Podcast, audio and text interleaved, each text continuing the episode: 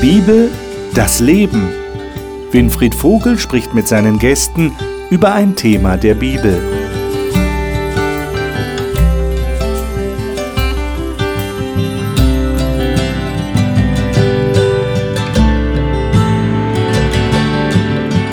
In unserer Talkrunde zur Bibel reden wir seit einigen Wochen über das Thema die Bibel verstehen.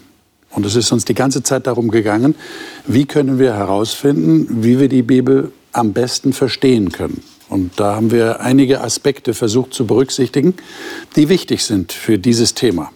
Und heute kommen wir zu einem Thema, das natürlich unbedingt dazugehört, nämlich was mache ich denn mit Texten, die Fragen aufwerfen, die ich nicht so leicht beantworten kann. Mit anderen Worten, Texte, die ich nicht wirklich verstehe. Und ich vermute mal, dass es niemanden gibt, der die Bibel liest und die Bibel kennt, der behaupten würde, er versteht alles. Es gibt überhaupt keine Fragen mehr. Das wäre eigentlich vermessen, wenn man das sagen würde. Denn es gibt wirklich Dinge, die sind schwerer zu verstehen als andere. Und jetzt ist die Frage, wie geht man damit um? Wie nähert man sich solchen Texten? Wie, wie findet man heraus, ob es vielleicht doch Antworten gibt? Das wollen wir versuchen, hier in dieser Runde mal zu eruieren. Wie denken die Gäste darüber? Und haben die vielleicht auch Texte, die sie nicht verstehen? Bin mal gespannt, was sie dazu sagen werden. Diese Gäste darf ich Ihnen jetzt vorstellen.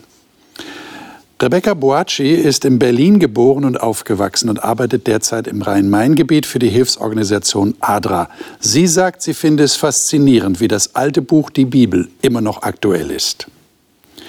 Ayla Zivanov-Heck arbeitet als Pädagogin am christlichen Schulzentrum Marienhöhe in Darmstadt. Sie sagt, die Bibel sei für sie wie eine besondere Gebrauchsanleitung, die ihr helfe, ein erfülltes Leben zu führen. Dr. Martin Pröbstle ist Dozent und Dekan am Theologischen Seminar Bogenhofen in Österreich. Er sagt, er liebe es, die Bibel mit anderen Menschen ganz neu zu entdecken. Pascal Esser arbeitet im Bereich Soziales in Marburg. Er ist in einer christlichen Familie aufgewachsen, sagt aber, er habe längere Zeit gebraucht, um die Liebe Gottes zu verstehen. Ich freue mich auf das Gespräch mit euch. Bin mal gespannt, was ihr zu diesem Thema zu sagen habt. Lesen wir mal einen Text, um mal so den Einstieg zu nehmen in diese Thematik. Apostelgeschichte 17, 10 bis 12. Das ist ein Text, den wir schon mal vor einigen Sendungen hatten, aber sind ja drei von euch ganz neu jetzt in der Sendung heute. Deshalb ist es sicherlich angebracht, diesen Text noch mal zu lesen. Apostelgeschichte 17, 10 bis 12. Äh, welche Bibelversionen haben wir hier? Martin, du hast Neue Genfer Übersetzung. Neue Genfer Übersetzung. Neues Leben. Neues Leben. Du ich hast Luther. Luther. Und ich habe die Schlachter. Du hast die Schlachter. Hören wir doch mal den Text aus der Lutherbibel. Ja. Eiler sei so gut. Apostelgeschichte 17, 10 bis 12. Ja. Die Brüder aber ließen alsbald bei der Nacht Paulus und Silas nach Beröa ziehen. Da sie dahin kamen, gingen sie in die Synagoge der Juden. Diese aber waren besser als die zu Thessalonich. Die nahmen das Wort auf ganz willig und forschten täglich in der Schrift, ob sich so verhielte. So glaubten nun viele von ihnen, auch nicht wenige von den angesehenen Frauen und Männern unter den Griechen. Okay. Und ich würde noch einen Text lesen im Sprüche 2, Vers 7. Pascal, hast du den gerade bei der Hand? Ja. Sprüche 2, Vers 7. Ganz kurzer Satz, wie in den Sprüchen ja zu erwarten. Er hält für die Aufrichtigen Gelingen bereit und beschirmt, die in Lauterkeit wandeln. Hm. Das ist jetzt mal grundsätzlich gemeint, denke ich, in den Sprüchen, aber das kann man ja vielleicht auch, oder was meint ihr, kann man auch auf Leute beziehen, die die Bibel lesen? Aufrichtigkeit ist ja immer gut. Was würdet ihr sagen, warum ist gerade Aufrichtigkeit wichtig, wenn man die Bibel verstehen will? Aufrichtig damit verstehe ich, man möchte auch das irgendwie hören und lesen, was da wirklich steht und das umsetzen. Also du würdest sagen, es ist Offenheit. Ja. Offenheit, was Neues zu entdecken, ja. nicht die, zumachen, ehrlich sein. Die Flexibilität, die es auch dafür braucht, dass man okay. sich prägen lässt, dass man sich okay. auch mal ändert in seiner Vorstellung aufgrund mhm. dessen, was da steht. Mhm. Aufrichtig. Okay.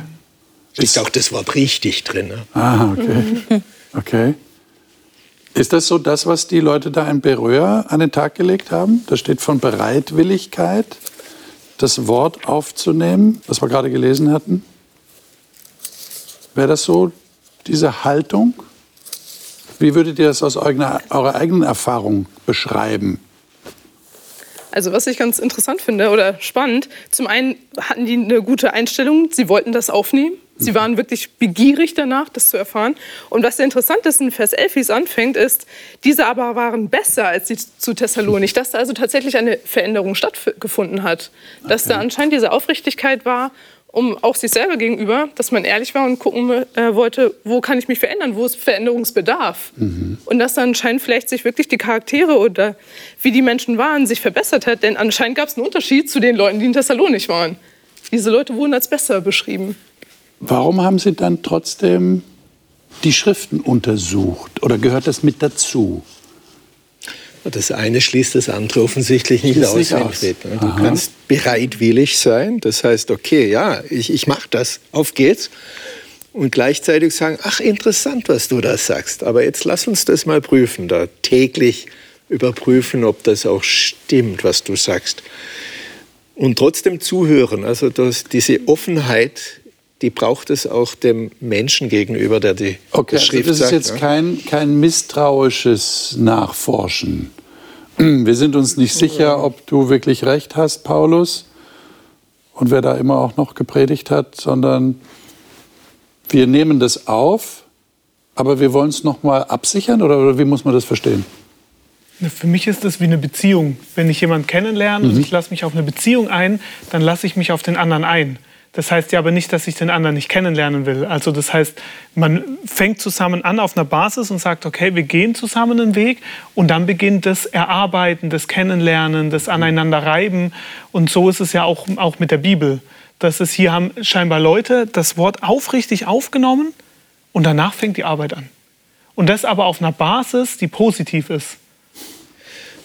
Könnte es vielleicht auch so sehen, dass es Hand in Hand geht. Also, also mir geht es so, ich höre etwas und du natürlich, vielleicht mein Denken ist das so üblich, gleich prüfen, okay, passt das zu dem, was ich sonst von der Bibel her kenne. Mhm. Und mir scheint das und hier meint nicht, erstens machten sie das und dann waren sie daheim und dann, okay, jetzt setze ich mich hin, sondern da sie es sowieso täglich tun, ist das etwas, das ist wie ein Habit, ein, eine Gewohnheit, die sie da haben. Okay. Die Frage ist auch, äh, worauf baue ich quasi dann, was ich glaube, auf? Wenn ich das da nur darauf aufbaue, was jemand gesagt hat, dann beruht das ja auf einer Person, was die da in den Raum gestellt hat. Mhm. Ähm, aber wenn ich es mit der Schrift ähm, vergleiche und darauf aufbaue, dann habe ich eine viel bessere Basis. Denn dann ist es tatsächlich auf der Bibel, auf der Schrift aufgebaut. Okay. Ich werde ja ganz viele Meinungen hören. Ganz ja, viele Leute ja. sagen ja Verschiedenes. Aber wenn ich so richtig euch höre, dann sagt ihr, es geht um den, den den ersten Zugang, den ich finde dazu. Mhm. Dass ich diese Offenheit, die Ehrlichkeit an den Tag lege, ich will da tatsächlich was lernen. Und das ist ja, gilt ja grundsätzlich für alle Dinge, nicht nur für die Bibel. Wenn ich was lernen will, wenn ich wachsen will, dann muss ich offen sein. Sonst, wenn ich sage, ich weiß schon alles oder ich will nichts hören, mhm. dann kann mir keiner mehr helfen. Dann lerne ich auch nichts mehr. Es ist kein Lernprozess mehr möglich. Ja. Lesen wir mal 2. Petrus 3. Das ist auch ein sehr interessanter Text. Rebecca, darf ich dich bitten, mhm. den mal zu lesen? Du hast die Neues Leben, richtig? Genau. Neues Leben Übersetzung. Eine modernere Fassung. Mhm. Ähm, und zwar würde ich sagen, ähm, ja, lesen wir mal 13 bis 18. Lesen wir die Verse mal. Mhm. Wir aber erwarten den neuen Himmel und die neue Erde, die er versprochen hat. Dort wird Gottes Gerechtigkeit herrschen. Bemüht euch deshalb darum, liebe Freunde, ein reines und tadelloses Leben in, im Frieden mit Gott zu führen, während ihr auf all dies wartet. Und denkt daran, Gott wartet da, damit die Menschen gerettet werden. Das hat euch ja auch unser lieber Bruder Paulus mit der Weisheit geschrieben, die Gott ihm gab. Und dies in allen Briefen, denen er sich dazu äußerte in denen er sich dazu äußert. Manche seiner Aussagen sind schwer zu verstehen und unwissende, unsichere Menschen haben ihren Sinn verdreht und entstellt. Aber so machen sie es auch mit den anderen Schriften. Die, die Folge wird ihr eigenes Verderben sein. Ich warne euch rechtzeitig, liebe Freunde, damit ihr wachsam seid und nicht von den Irrtümern dieser Menschen mitgerissen werdet, die ohne Gesetz leben. Ich möchte nicht, dass ihr euren sicheren Halt verliert. Wachst aber in der Gnade und Erkenntnis unseres Herrn und Retters Jesus Christus. Ihm gehört alle Herrlichkeit und Ehre jetzt und in Ewigkeit. Amen. Hm. Also der Petrus sagt hier beim Paulus, was der geschrieben hat, ist nicht alles so leicht zu verstehen. Und es gibt Unwissende und Ungefestigte, so steht es in der Elberfelder, die verdrehen das. Ähm, könnt ihr euch das irgendwie erklären, was das für Leute sind? Wer hat, wer hat ein Interesse daran, Sachen zu verdrehen? Oder wie, wie war das in deiner Übersetzung? Vers 16? Und dies in allen Briefen, in denen er sich dazu äußerte. Manche, sind, manche seiner Aussagen sind schwer zu verstehen und unwissende, unsichere Menschen haben ihren Sinn verdreht und entstellt. Also auch verdreht, ihren Sinn verdreht. Hm. Was sind das für Leute? Bei mir steht es noch ein bisschen schärfer hier drin ja. in der neuen Genf-Übersetzung, Unbelehrbare. Unbelehrbare. Ja, also das, das, passt doch gut zu dem, was wir vorher hatten. Ja. Da gibt es Leute, die offen sind, und dann gibt es Leute, die, da kannst du sagen, was du willst. Ne? Die wollen das anders sehen. Okay. Und vielleicht gab es da so Leute damals, die haben einfach bewusst Dinge nicht verstehen wollen. Hm. Da gibt es sicher etliches bei Paulus, was man da nicht verstehen will oder verstehen wollen könnte. Aber kann man es verstehen, wenn man will? Die Zusage hat Gott uns ja gegeben. Aha. Dass wenn wir wirklich suchen, dass wenn wir wirklich forschen, dass er uns auch Antworten geben wird. Im Vers 18 steht ja direkt auch wachset, aber in der Gnade und Erkenntnis. Man kann also in der Erkenntnis wachsen. Okay. Also da kann ein Prozess sein. Die Frage ist halt, ähm, ob tatsächlich dann die Leute eventuell teilweise eben nicht wollen. Wenn das zum Beispiel eine Veränderung bedeuten würde, dass man lieber was nicht erkennen möchte, weil man sich dann eigentlich verändern müsste, weil man dieser Erkenntnis eigentlich nachfolgen müsste. Und dann lieber etwas verdreht oder anders darstellt, ähm, um sich selber zu rechtfertigen. Ja. Also es gibt schon Wachstum. Ich lese hier vom Paulus, der eine ihm geschenkte Weisheit bekommen hat. Ja. Das heißt, Petrus hat schon eine hohe Meinung von Paulus. Die sind sich da nicht äh, feind. Und Petrus ist nicht der, der den Paulus jetzt anklagt. Der hat Weisheit bekommen. Mhm. Und da kann man in Weisheit zunehmen offensichtlich. Mhm. Wir als, als Bibelleser lernen und lernen und lernen mehr dazu. Wie man es in der vergangenen Sendung gesagt hat, wer viel liest, der lernt dann auch mehr. Aber ich habe schon Leute getroffen, die, die sind so ein bisschen frustriert, habe ich den Eindruck. Die sagen, also ich verstehe das nicht oder das, das ist schwer zu verstehen. Und ja, kann man halt nichts machen, so ungefähr. Äh, du hast jetzt gesagt, Pascal, nee, Gott hat uns zugesagt, wir können Sachen verstehen. Mhm. Äh, was machen wir dann?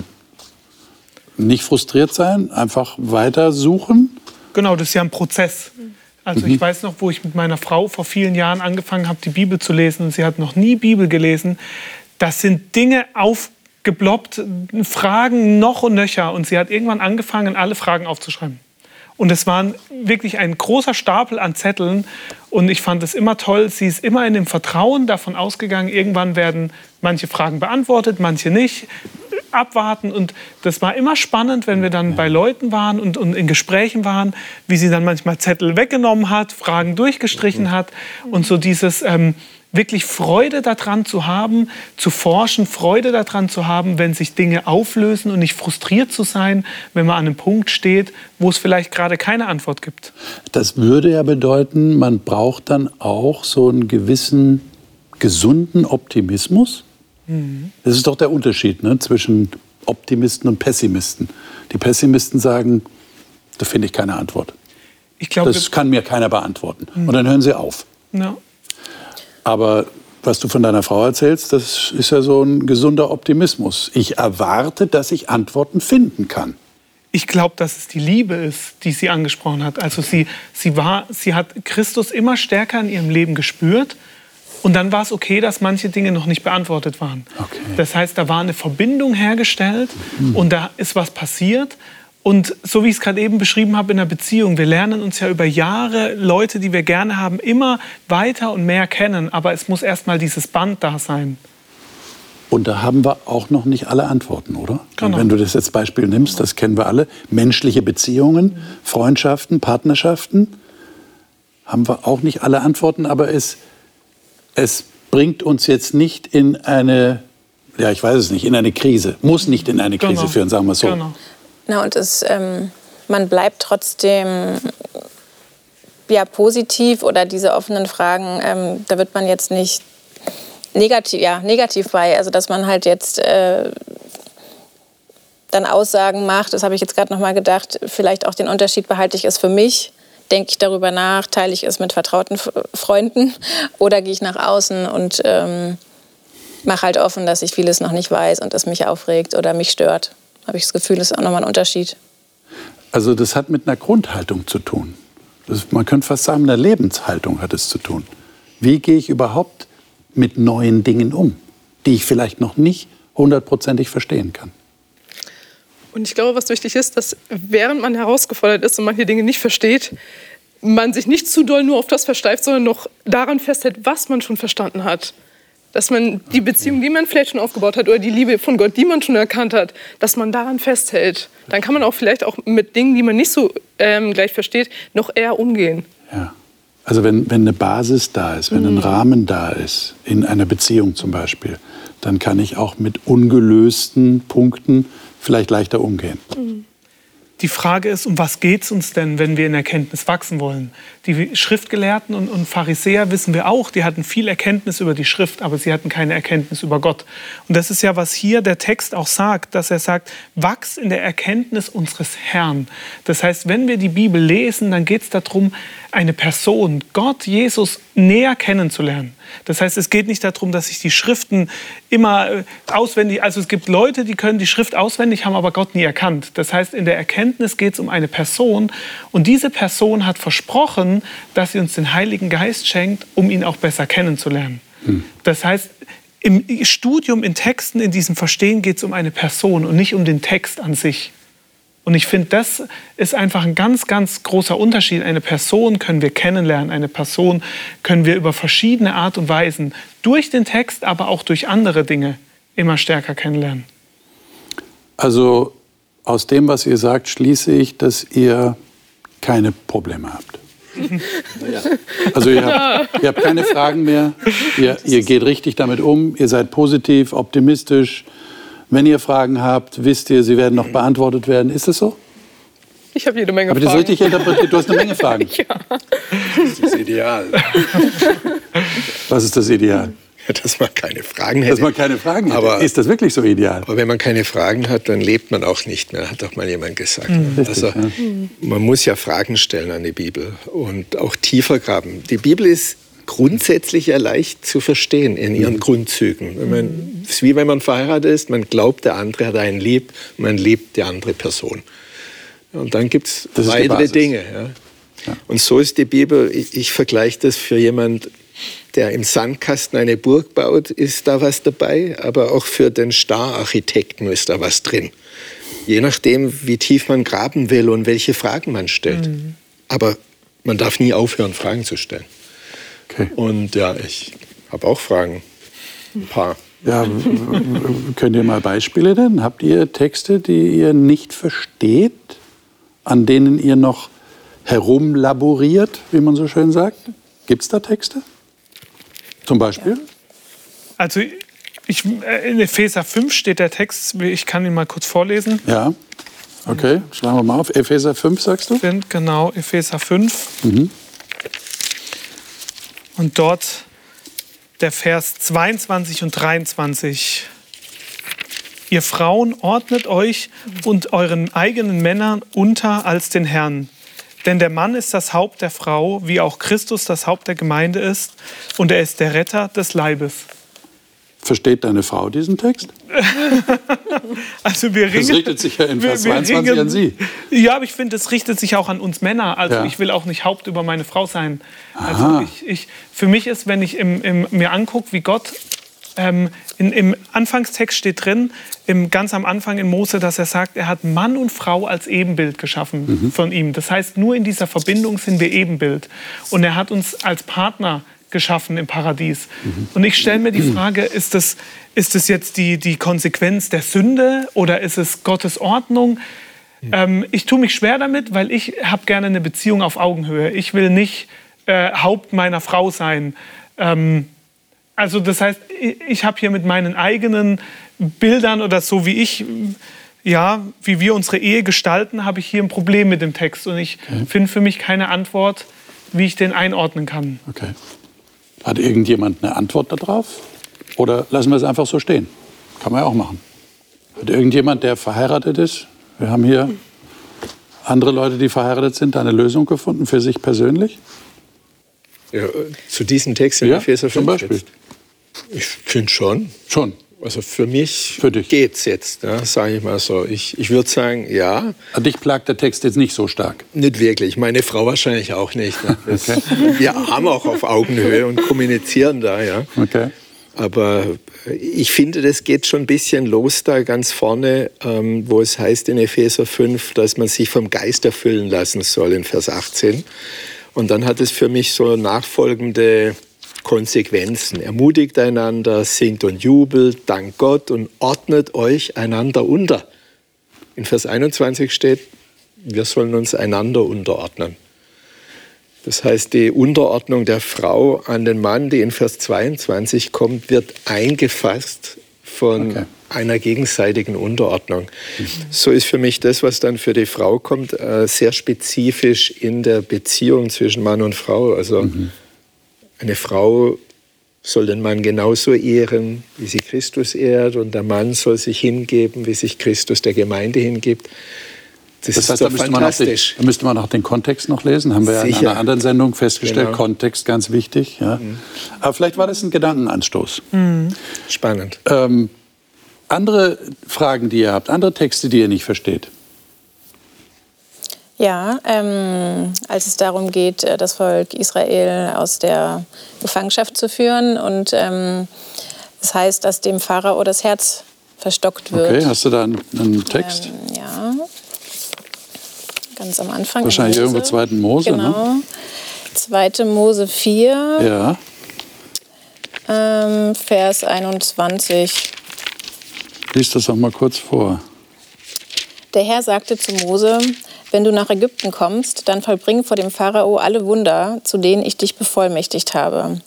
Ich will sein Herz aber hart machen, sodass er das Volk nicht gehen lässt. Pah. Mhm. Ja. Das ist ein klassischer Text. Ja. Also es gibt ja einige Texte, wo es ums Herz geht, aber ich finde diese Formulierung, das Herz hart zu machen, also zu verändern, dass es nicht mehr fähig ist, so zu handeln, schon eine und dass Gott hier der Handelnde ist. Ne? Genau. Also ja. Gott sagt, ich will das Herz verstocken. Ja.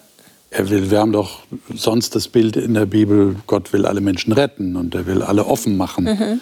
Und hier verstockt er das Herz ja. eines Menschen. Ja. Also so ein Text geht dann gegen das Gottesbild. Ich, ja. ich komme mit einem gewissen Bild, das ich schon von anderen Texten habe an die Bibel, lese dann sowas mhm. ja. und stelle plötzlich fest, Moment einmal, stimmt eigentlich mein Bild, das ich habe? Oder lese ich jetzt richtig? Oder was soll der Text jetzt machen? Ne? Mhm. Und ich finde, es ist spannend, dass unser Gottesbild nach wie vor geprägt werden kann durch Texte, die man liest, hm. wenn man die Offenheit hat vom Anfang. Ne? Mhm. Ja, und auch, dass er nicht fertig ist dieses Bild, was man hat, ist auch immer noch im Wandel oder wird dann wieder überrascht, indem man Dinge liest, äh, die nicht passen. Würde das jetzt bedeuten, dass äh, dieses Gottesbild, das da sagt, äh, Gott will immer nur das Gute und er will ja keinen Menschen blockieren, das jetzt ergänzt werden müsste? Gott ist tatsächlich in der Lage und sogar willens, das Herz eines Menschen negativ zu beeinflussen, sage ich jetzt mal? Müssten wir da das Gottesbild erweitern? Hättest du den zweiten Satz nicht gesagt, hätte ich ja gesagt. Ah, das habe ich mir fast Aber gedacht. negativ zu beeinflussen, das ist das, nicht das Bild. Das ist nicht das Bild, das ich sonst von Gott habe. Also ich glaube, da muss man den Kontext Muss man auch den Kontext lesen. lesen. Kontext, Kontext ist fast immer die Antwort. Kontext ist wichtig. Aber er ist zumindest fähig, okay. Dinge zu tun, die nicht zu unserer Vorstellung. Ja. Er ist fähig, glaube ich, das zu bestärken, wofür man sich entscheidet. Also, also Gott ist fähig zu akzeptieren, wie du dich entscheidest. Mhm. Das ist ja eine großartige äh, Sache, die Gott da macht. Ne? Er lässt dich entscheiden. Aber es ist interessant, was wir jetzt hatten. Wir hatten bei dir jetzt einen Text, wo du sagst, ich kann das mit meinem, meiner Lebenswirklichkeit mhm. nicht vereinbaren. Ja? Mit meiner Vorstellung von Beziehung mhm. zu meiner Frau. Und bei dir ist es eher, was mache ich jetzt mit meinem Gottesbild? Ja, was habe ich für eine Vorstellung von Gott? Haben wir noch andere Beispiele? Also ich habe ja schon gesagt, ich habe ganz viele Fragen. Also eines zum Beispiel direkt am Anfang der Bibel ja. steht ähm, direkt 1. Mose ähm, 1, am Anfang schuf Gott Himmel und Erde. Ja, den Text hatten wir auch in einer vorigen Sendung. Und okay, also Gott hat das geschaffen, aber Gott war ja schon da. Also was war ganz am Anfang? In meinem Denken hat alles irgendwo einen Anfang. Etwas, wo etwas entstanden ist, wo etwas zu einem Ziel geführt wird, ist ja auch in der Bibel so. Am Ende kommt Gott wieder und wir haben ein Ziel vor Augen. Aber wie hat alles begonnen? Und da gibt die Bibel nur, also eigentlich über den totalen Anfang nicht so Aufschluss drüber. Und das ist eine Frage, die ich mir aufhebe, wo ich Gott mal fragen will, wenn ich ihn im Himmel sehe, weil ich das, also das ist für mich nicht geklärt. Es tut fast weh im Kopf, oder? Ja. Weil man, man hat wirklich keine Vorstellung, was war davor. Mhm. Genau. Habt ihr da eine, eine kluge Antwort? Pascal, was würdest du sagen, wenn dich jemand fragt, was war denn davor? Also ich, mir, mir ist gerade Hiob durch den Kopf gegangen, der Gott ja auch ganz viele Fragen stellt und sagt, warum und weshalb und ich doch nicht. Mhm. Und dann kommt Gott und sagt, wo warst du denn, als ich alles geschaffen habe? Mhm. Und, und er beantwortet ihm eigentlich seine Fragen nicht, sondern zeigt ihm eigentlich nur seine Größe. Und Hiob wird ganz ruhig und sagt, oh, du hattest recht. Und so dieses, ähm, also Gott lädt uns auf der einen Seite ein in der Bibel und sagt, lieb mich von Herzen und Verstand. Und um ihn zu verstehen, dürfen wir ihn hinterfragen. Das heißt, wir haben beide die, diese Komponente. Wir dürfen, wir haben das Recht, Gott zu fragen. Und auf der anderen Seite aber auch, dass wir einen Gott haben, der so groß ist und so eine große Souveränität hat, dass manche Fragen uns hier und jetzt noch nicht beantwortet werden. Aber das heißt, da ist ein grundsätzlicher Bezug da zu diesem Gott. Auf jeden Fall. Der, der dann ja. hilft in dem Fall. Mhm. Ich meine, ich könnte natürlich auch, es gibt ja immer, immer Alternativen. Ich könnte ja auch zu dem Schluss kommen, ja, also ich weiß nicht, was davor war, ich kann mir das nicht erklären, also wahrscheinlich ist das eh, was weiß ich, ein Mythos. Mhm. Da ist, da ist nichts da. Ja. Aber wenn ich schon einen Bezug zu diesem Gott habe, dann kann ich auch sagen, nee, da gibt es vielleicht eine Alternative dazu. Mhm. Äh, aber ich kann es nicht erklären, ich weiß es nicht. Mhm. Ist das auch gut, dass man vielleicht manches nicht erklären kann? Ich glaube, dass Gott unterschiedliche, also Menschen manche Dinge erklärt und andere nicht. Okay. Weil manche brauchen das eine und andere mhm. nicht. Mhm. Und ich glaube, dass Gott hier sehr individuell mit uns arbeitet. Ja. Ich denke, da kommt noch so der Faktor Demut dazu. Wenn mhm. ich nicht alles hundertprozentig verstehe, dann mhm. behält es mich irgendwie in der Relation zu Gott. Mhm. So wie Hiob. Du hast mir da vorher das irgendwie in Gedanken angestoßen der Hiob war zum Schluss demütig. Er sagt, mhm. er legt die Hand auf den Mund, er spricht nicht mehr gegen Gott. Und das ist so das typische Zeichen im alten Orient. Ich schweige. Mhm. Äh, du hast recht. Und das erlebe ich bei offenen Fragen eben auch, dass wir dann merken, aha, wir sind nicht Gott, wir sind nicht allwissend. Selbst wenn wir die Bibel haben, bleiben viele Fragen übrig. Das ist ja eine Frage, die kannst du in ein Kärtchen geben und ja. dann auf der neuen Erde mal stellen. Mhm. Was war davor? So, jetzt könnte ich mir vorstellen, dass die Zuschauer sich fragen, der Theologiedozent, der hat keine Fragen mehr, der hat die Antworten schon gefunden, oder? Ja, so? natürlich. Ja. Das, ist so, das ist ja dein Job, oder? Meine, die, das ist mein die Job. Die Pastorenanwärter ja. fragen dich ja wahrscheinlich ständig. Die fragen dir vielleicht Löcher in den Bauch. Das ist wahr. Und dann setzt du dich zu Hause hin, studierst das, findest die Antwort und präsentierst sie am nächsten Tag. Wenn möglich. Wenn möglich. Ja. Habe ich doch richtig geschätzt. Ich habe sogar ein Seminar, da geht es nur um schwierige Bibeltexte. Tatsächlich. Und dann, Für die du alle eine Antwort gefunden hast. Das habe ich nicht gesagt. Aber ich finde es spannend, wenn man das mit äh, Kirchengemeindegliedern macht, welche Fragen bei Bibellesern kommen. Ja. Und es sind immer wieder neue für mich dabei und denke mir, wow, äh, keine Antwort. Und dann muss man studieren. Okay. Und wenn man Glück hat, findet man eine Antwort. Oh, und es ist nicht peinlich, wenn die dir Fragen stellen, die du nicht beantworten kannst? Nein, weil wir können ja ehrlich sein. Okay. Ja, also Aber manchmal Ich- haben ja Leute so die Erwartung, ne? Das ist ein Theologe, der hat doch, der muss doch jetzt, das ist doch sein Job. Aber du brauchst ja nicht die Fassade aufrechterhalten, dass du der allwissende Bibliothekar der Theologie bist. Okay. Das ist ja nicht notwendig. Soweit sind wir auch in, in einer Kirchengemeinde schon. Auch einer, der länger Bibel liest, muss nicht jemand, der erst anfängt, vorspielen, hey, ich habe alle Antworten. Wir sind gemeinsam Suchende. Okay. Das klingt sehr bescheiden. Jetzt äh, hast du ein Beispiel, wo du noch Fragen hast, die du nicht be Gibt es noch etwas, was du nicht beantworten kannst? Frick, du bist.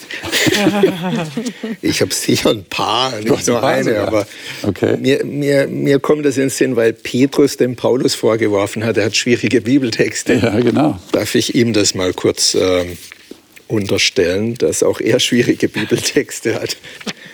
Es gibt im Petrusbrief etwas. So, Hm. der ist in dieser Bibel offensichtlich an einer anderen Stelle angesiedelt. Okay. Manche Bibeln haben den vor, manche hinter dem Hebräerbrief. Ja, genau. In dem Fall ist er hinten hier. Ja. Ja, im 1. Petrus Brief, Kapitel 3. 1. Petrus 3, sagst du? Ja, Okay. da ist so ab Vers 18, das sind nur zwei Verse. Ja. Manche nennen das die Höllenfahrt Christi. Schauen wir mal, wie die das übersetzen hier. Äh, Ich beginne in 18 am Ende. Ja, er wurde getötet, aber das betraf nur sein Christi irdisches Leben, denn er wurde wieder lebendig gemacht zu einem Leben im Geist. Und so, zu neuem Leben erweckt, ging er zu den Geistern in der unsichtbaren Welt, die sich zu Noahs Zeit gegen Gott aufgelehnt hatten und die bis jetzt zu ihrer endgültigen Verurteilung gefangen gehalten werden und verkündete ihnen seinen Sieg. Die Übersetzung interpretiert es schon, sehe ich. Und in meinen Augen vielleicht gar nicht so schlecht. Also ich kann dem viel abgewinnen, aber ich sehe da an der Seite gibt es dann noch Anmerkungen? eins, zwei, drei verschiedene andere Möglichkeiten, das zu verstehen. Äh, Dass Christus den Tod in der Zeit, in der er tot war, den Aha. Toten gepredigt hat. Nach der Vorstellung ist er sowieso ins Totenreich gegangen, Genau, als er richtig. tot war. Nicht? da Gehen alle die ins Toten, Totenreich. ne? Und dann hat er ihnen dort gepredigt. Ja, die er warten da und dann konnte er Ja. missionieren. Ja. Ja. Das wäre eine Möglichkeit. Ne? Der Text ist schwer. Und ich frage mich da immer, warum macht es mir diesen Text schwer? Was ist das, was da dran ist? Und das kann die Kompliziertheit der Ausdrücke sein. Das kann sein, dass ich etwas nicht verstehe, wenn da steht am Vers 19 am Anfang, so in diesem tat er das. Was meint das in diesem Geist? Ja, also einfach Ja, da- vorher steht, er ist lebendig gemacht worden nach dem Geist. Genau. Und in ihm, heißt Ja. es in der Elberfelder, Ja. äh, beziehungsweise bei Luther, in ihm ist er auch hingegangen Ja. und hat gepredigt. Ja. Das ist, das ist Wann war das genau? Ja, ja. Ja, also man könnte dem Petrus jetzt ein paar Fragen stellen und er könnte das locker erklären. Ja. Aber es geht halt Ist das ein mehr. Text, der, der euch auch äh, Probleme macht? Oder habt ihr da schon eine Antwort gefunden dafür? Nein, keine Lösung. Das ist ein Text, der dann. Was macht ihr damit? Ihr lasst ihn weg oder ignoriert ihn? Oder? Also ich habe tatsächlich, ich habe letztes Petrus gelesen und ich habe den Text scheinbar so hinten angestellt, weil er mich irgendwie nicht berührt hat oder für mich kein, also ich kann ihn nicht, ich verstehe nicht und ich habe ihn scheinbar dann so wieder aus dem Gedächtnis gelöscht, dass ich gesagt habe, das ist für mich gerade irgendwie nicht relevant ähm, für mein Leben. Aber können wir kurz festhalten, spannend. was genau ihr nicht versteht an dem Text? Wo, wo, wo liegt das Problem? Bei den anderen haben wir jetzt auch gesagt, was das Problem ist. Ne? Ne, wenn Jesus, also an einer anderen Stelle sagt die Bibel, der Tod ist wie ein Schlaf.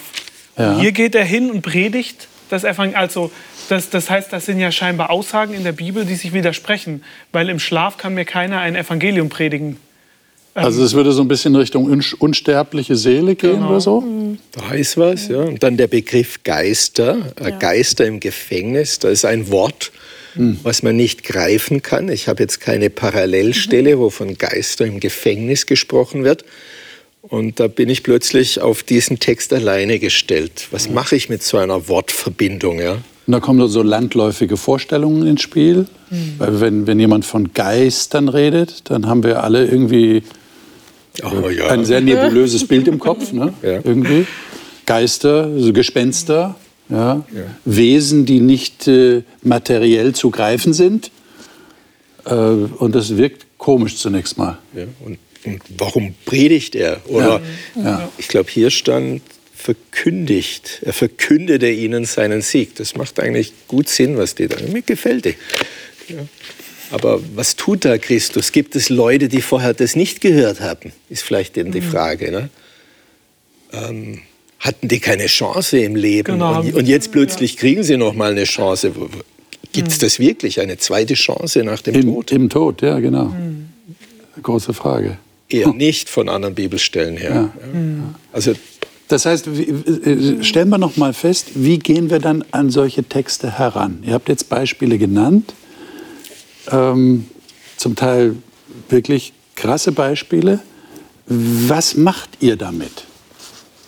Also du hast jetzt gesagt, du hast den eigentlich überlesen, weil du damit nichts anfangen kannst. Das ist ja auch eine Methode. Aber ich hatte auch schon andere Fälle, Ja. wo ich mit Gott gerungen habe. Also ich kann Okay. mich noch an einen konkreten Fall erinnern. Das war jetzt kein Bibeltext, aber das war eine Frage, die aufkam, wo ich wirklich so mit Gott gerungen habe und auch im Gebet wirklich auch bös wurde. Das ist, weil, weil so viel mit mir gemacht hat, wo ich, wo ich gesagt habe, Gott, wie kannst du nur? Ähm, und wo er mir auch Antworten gegeben hat. Also ich habe beides schon erlebt, beid, dass, dass ich manchmal Texte hinten anstelle, auf Dinge keine Fragen finde, aber ich habe auch schon erlebt, dass Gott mir, wo, wo es wirklich, wo es mir wichtig war, wo ich wirklich mit ihm gerungen habe, dass er mir wirklich auch, auch Antworten geschenkt hat. Okay. Und ich finde, das macht ganz viel, weil das hat mir gezeigt, dass es Gott nicht egal ist, was ich für ein Bild habe. Und es hat mir auch gezeigt, dass es Gott nicht egal ist, wie unsere Beziehung ist, sondern dass er, wie gesagt, dieser Text, den ich gerade eben gesagt habe, wir sollen ihn mit Verstand und mit Herz lieben. Das sind zwei Komponenten und ich sehe, dass Gott beides anspricht und uns in beiden auch die Chance gibt, ihn zu begreifen und ihn auch vom Herzen zu lieben. Was sagen die Damen? Wie geht Also- ihr mit schwierigen Texten um? Ja, also zum einen, das hast du schon angesprochen, dass man das mit anderen Texten vergleicht. Manchmal hilft das. Und was mir hilft, ich frage meinen Bruder oder meine Eltern oder Freunde oder Leute im Hauskreis oder andere, denn zum Teil haben die das schon erkannt oder besser verstanden als ich. Okay. Und dann hilft mir das äh, weiter ähm, und absolut, dass man eben auch darum betet, ne? dass der Heilige Geist da einem auch Erkenntnis schenkt. Das ist, glaube ich, ganz wichtig mit. Und dann für mich entscheide ich auch manchmal, ist das jetzt wirklich essentiell und relevant für mein Gottesverständnis oder für mein Glaubensverständnis oder ist es eigentlich relativ nebensächlich quasi und stellt nicht alles, was ich glaube, in Frage. Und dann kann ich auch relativ gut damit leben, das dann beiseite zu schieben und zu sagen, okay, vielleicht erkenne ich später nochmal oder wenn Gott wiederkommt, dann frage ich ihn direkt. Ich meine, das kann natürlich passieren, dass irgendwann einer kommt und das so als Kritik formuliert an der Bibel oder an, an unserem Glauben. Ja, das kann ja auch passieren, dass einer kommt und sagt, also da habe ich was gefunden in der Bibel, kannst du mir das beantworten? Und dann werden wir natürlich frustriert, wir können es nicht beantworten, haben dann den Eindruck, wir haben jetzt eine Niederlage einstecken müssen. Oder der liebe Gott hat eine Niederlage einstecken müssen. Das kann ja auch passieren. Und dann wird es plötzlich, dann kommt es uns ganz nah. Rebecca, was würdest du sagen? Ja, schon ähnliches, äh, was erwähnt wurde. Also was ich auch schon erlebt habe, dass man den Text immer mal wieder liest und staunt, was sich da so dann, ja, man liest ihn dann mit anderen Augen oder stößt doch noch mal auf ähm, neue Beobachtungen, ähm, ohne dass jetzt, dass man wirklich was verändert hat. Also vielleicht auch, das, ähm, ja, genau und einfach auch es immer wieder also im Kopf zu bewegen, drum zu beten. Ja, und ich denke, loslassen ist auch so ein- eine Hilfe, die Okay. immer wieder, ähm, ja, auch in anderen Lebensbereichen und auch Texte dann einfach mal stehen zu lassen. Und es wird dann mit der Zeit schon, er wird sich schon öffnen irgendwie. Also ich spüre bei euch so eine gewisse Gelassenheit. Ja. Du wolltest was sagen? Ja, ganz kurz. Ich finde das total tröstlich. Ich bin jetzt keine Theologin, wenn selbst ein Theologe sagt, es gibt Stellen, die ich nicht gut verstehe. Manchmal entsteht vielleicht die Situation, dass man gefragt wird, man hat keine Antwort, man fühlt sich ein bisschen peinlich berührt oder man wünschte, man wüsste es. Aber gleichzeitig finde ich das auch total tröstlich, wenn ich von anderen weiß, denen geht das auch so. Ja. Und wenn da jemand authentisch sagt, ich weiß, also selbst jemand, der quasi die Bibel studiert hat ähm, und das beruflich quasi macht und sagen kann, ich weiß auch nicht alles, Ja. dann kann ich damit ein bisschen entspannter umgehen. Martin. Ja, also ich, ich habe vielleicht den Luxus, dass ich durch mein Studium einfach auch ans Griechisch oder Hebräische rangehen kann. Also, dass du an Hilfsmittel auch herankommst. Genau, leichter. leichter. Mhm. Man kann das aber auch übers Internet, man kann sich da auch schon was zulegen. Ich sehe das ein bisschen so wie Autofahren. Mittlerweile denkt niemand von uns mehr nach, wie er schaltet oder was er tut. Ja. Äh, Bibel Auslegung, Bibelverständnis ist sowas ähnliches. Wenn du das oft machst, und wir tun ja oft lesen, dann sehen wir vielleicht auch schon automatisch, was können wir tun. Und auch an dem Text fallen mir Dinge auf, die würde ich gerne machen. Und vielleicht habe ich die auch schon gemacht, um dann zu zwei, drei Überlegungen zu kommen, Interpretationen und dann Gründe dafür, dagegen. Und vielleicht kann man sich am Ende noch nicht gut entscheiden.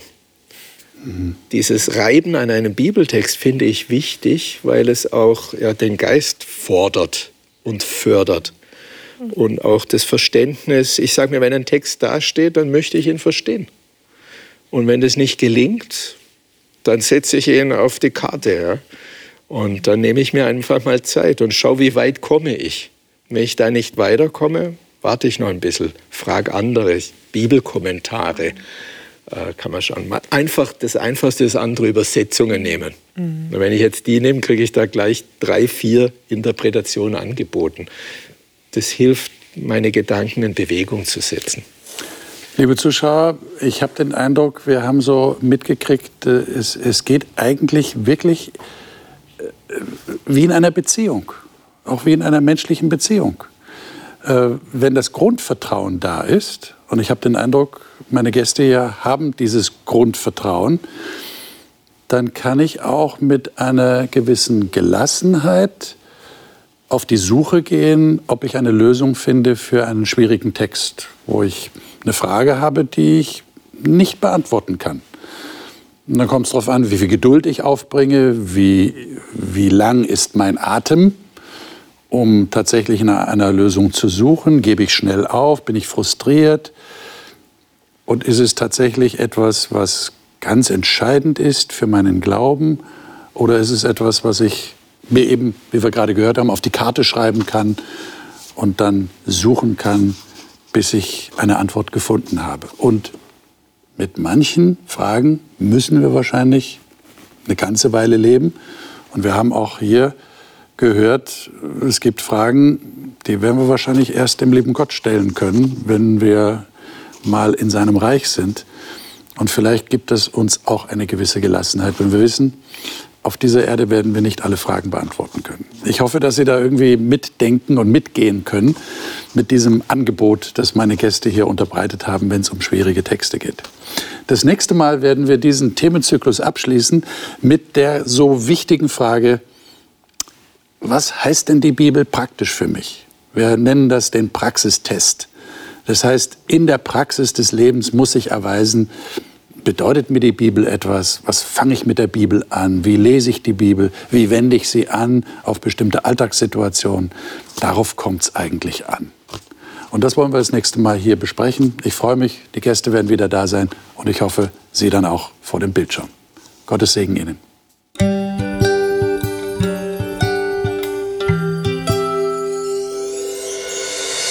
Sie hörten auf Hope Radio die Bibel, das Leben mit Winfried Vogel und seiner Gesprächsrunde.